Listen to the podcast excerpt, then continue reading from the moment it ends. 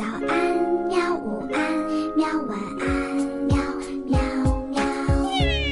播呀播呀，快播呀！嘿咻嘿咻。更多精彩内容，请关注博雅小学堂微信公众号。国际大奖小说系列《无字书图书馆》，作者霍尔迪·塞拉·伊法布拉，译者李静阳，新蕾出版社出版。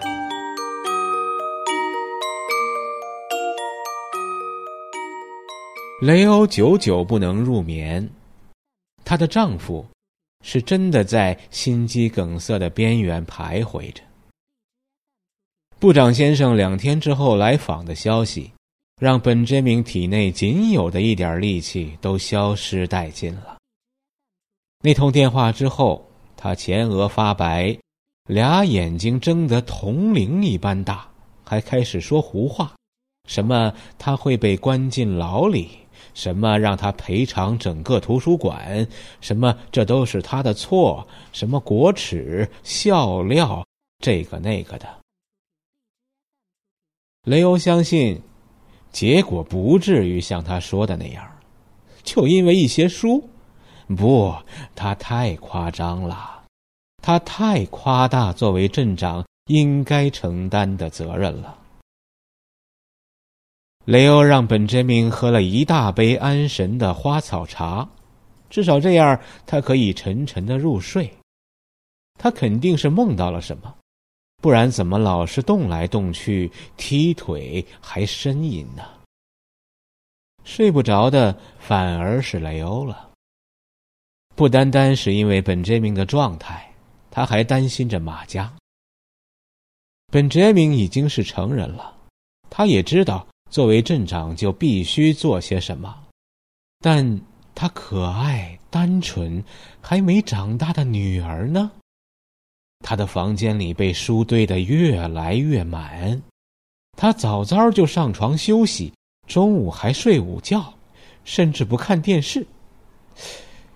那些书到底是用来干嘛的？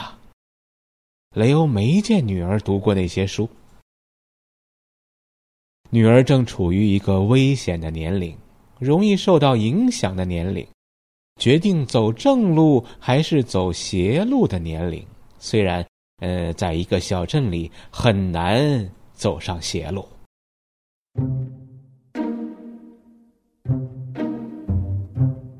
本杰明踢了他一脚，与其说是踢了一脚，不如说是撂了一下蹶子。因为他同时发出了类似驴叫的声音，混合着一声呼噜声，让妻子陷入了一片并不美妙的噪音之中。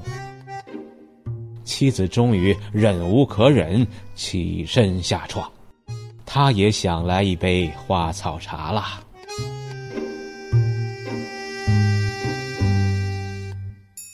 他想去厨房。但不知道为什么，却走到了女儿的房间。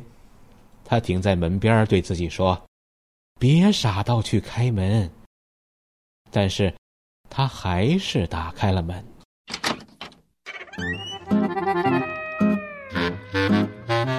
马家安静的睡着了。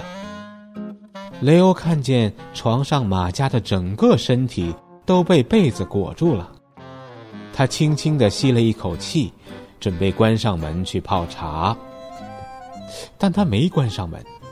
他看了看书桌，所有的书都靠墙码放好，外面照进来的光让他清楚的看到了那些书的标题。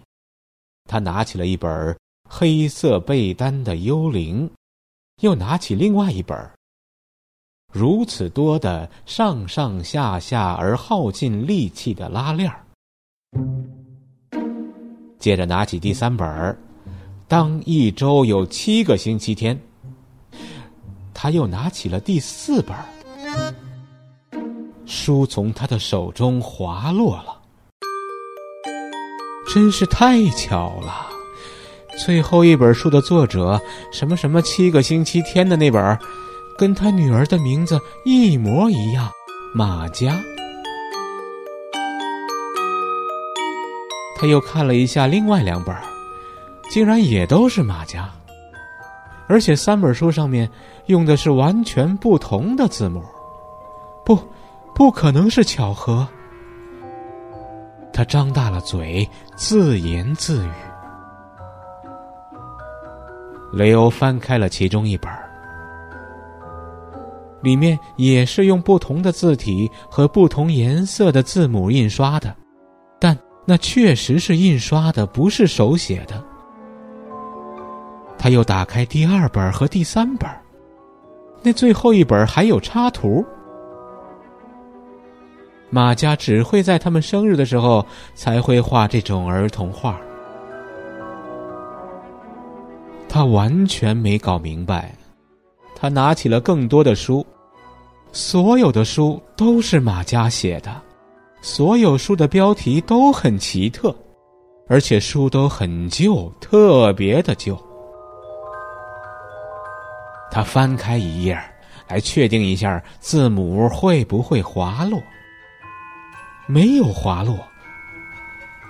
他十岁的小女儿怎么会，怎么会有这么多他自己写的印好的书，而且还这么旧呢？天哪！他深吸了一口气。他走进床边他不想吵醒女儿。但是早上，肯定的，他们得好好谈谈，等着瞧吧。他拉开了一点被头，想看看他可爱又问题多多的小女儿甜甜的睡容。没有睡容，也没有身体。什么都没有。他把被子整个的扯开，发现两个枕头巧妙的放在被窝里，伪装成有人熟睡的样子。现在，心脏停止跳动的人成了他。